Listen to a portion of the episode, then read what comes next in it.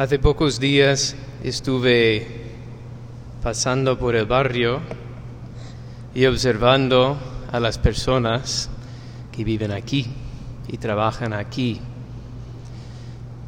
Y me llenó de mucha tristeza, porque vi a muchas personas pues perdidos en una vida disoluta,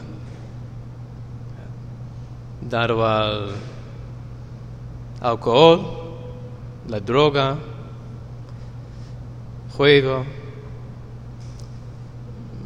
prostitución también, no muy lejos de aquí. Son los que venden sus cuerpos o usan sus cuerpos para manipular a otros. He visto a muchos con mucha indiferencia que no se acercan eh, a la iglesia, pues no, a veces ni siquiera se acercan a sus propias casas, que viven fuera, volcados hacia afuera, buscando placeres, buscando ruido, porque no aguantan el silencio y no tienen paz interior.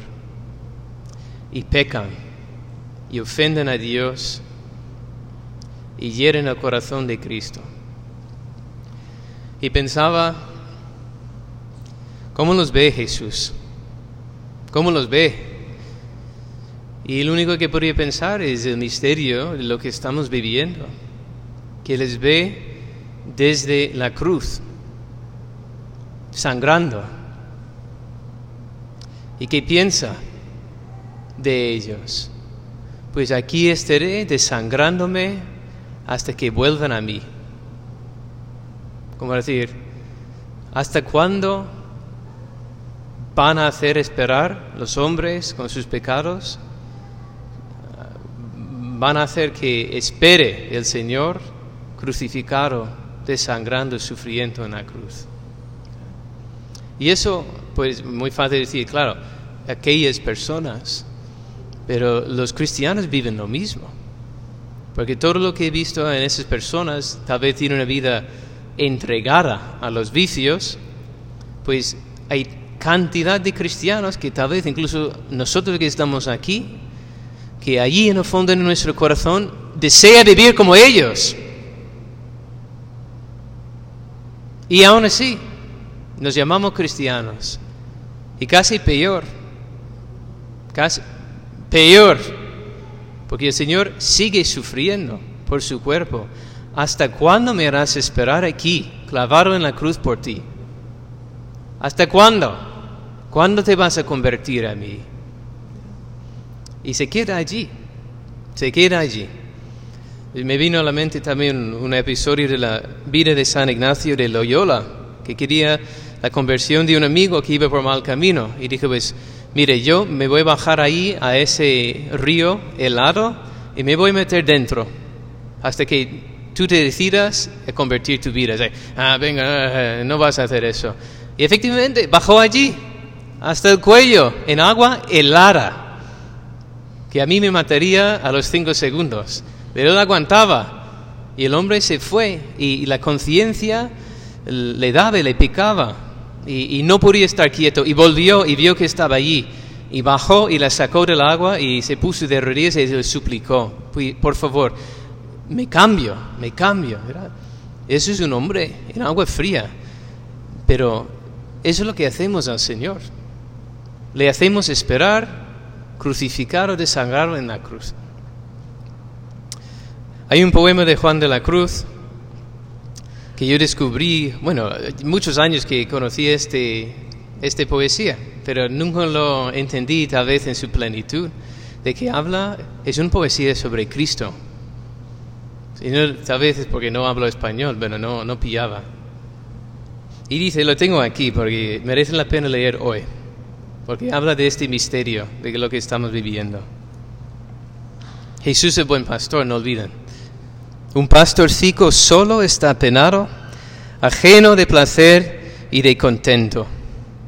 Y en su pastora puesto pensamiento y el pecho del amor muy lastimado. El pastorcico pensando en su pastora. El pastorcico es Cristo. La pastora soy yo su amado. No llora por haberle amor llegado, que no le pena verse así afligido, aunque en el corazón está herido, mas llora por pensar que está olvidado. Vale, yo aguanto el sufrimiento que tengo, pero lo que más me duele y me traspasa es que aquel a quien yo amo se ha olvidado de mí. Solo de pensar que está olvidado de su bella pastora, con gran pena se deja maltratar en tierra ajena, el pecho del amor muy lastimado. Se deja maltratar en tierra ajena. El Hijo de Dios, que viene del cielo, de la eternidad, aquí esta tierra ajena a su naturaleza divina y perfecta, y se deja maltratar por nosotros los hombres, buscando y pensando en su amada pastora, que le ha olvidado. Y al cabo de un gran rato se ha encumbrado sobre un árbol, do abrió sus brazos bellos, y muerto se ha quedado asido de ellos el pecho del amor muy lastimado. Si nuestro Señor murió del amor, del abandono, del hecho que nosotros no le hemos hecho caso. Y hoy es el día a recordar. ¿Qué más vamos a hacer? algunos que hemos estado aquí viviendo el encuentro, hemos todo el día rezando, pensando en la pasión, hemos visto la película de la pasión, la liturgia de la pasión, la palabra, y de, ahí es como muy pesado. Pues mira, una vez al año que podemos pensar, dedicar todo un día de pensar en la pasión, porque Él estuvo todo ese día pensando en mí y sufriendo por mí. Y si tienes una vida disoluta, o desearías tener una así, y el Señor te permite moverte, arrepentirte y volver a Él de todo corazón, pues también mirarlo y confiar. Otro gran santo, San Juan de Ávila, también tiene unas palabras de gran consuelo. Contemplándote, Señor, todo me mueve al amor. La cabeza la tienes inclinada para escucharme y darme besos de paz. Tus brazos tienes abiertos para abrazarme.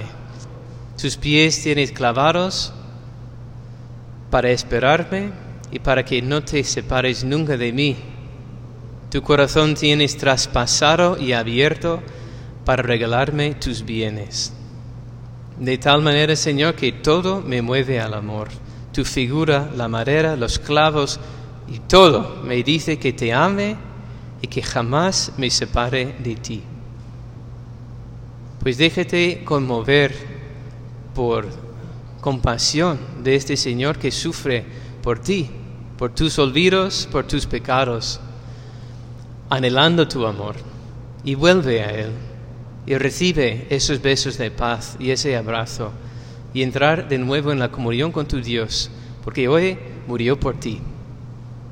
Y si hay una realidad que los cristianos tienen que tener bien clavada en el corazón, es que Dios se hizo, se hizo hombre por mí que murió desangrado sobre la cruz por mí y va a resucitar por mí, porque me ama y quiere que yo esté en el cielo, en la eternidad con Él. Pues que la Virgen María nos ayude a permanecer fieles al pie de la cruz todo este día hasta poder celebrar un día la resurrección, no solo en liturgia, sino de llegar a abrazar al divino pastor que tanto nos ha esperado. Que así sea.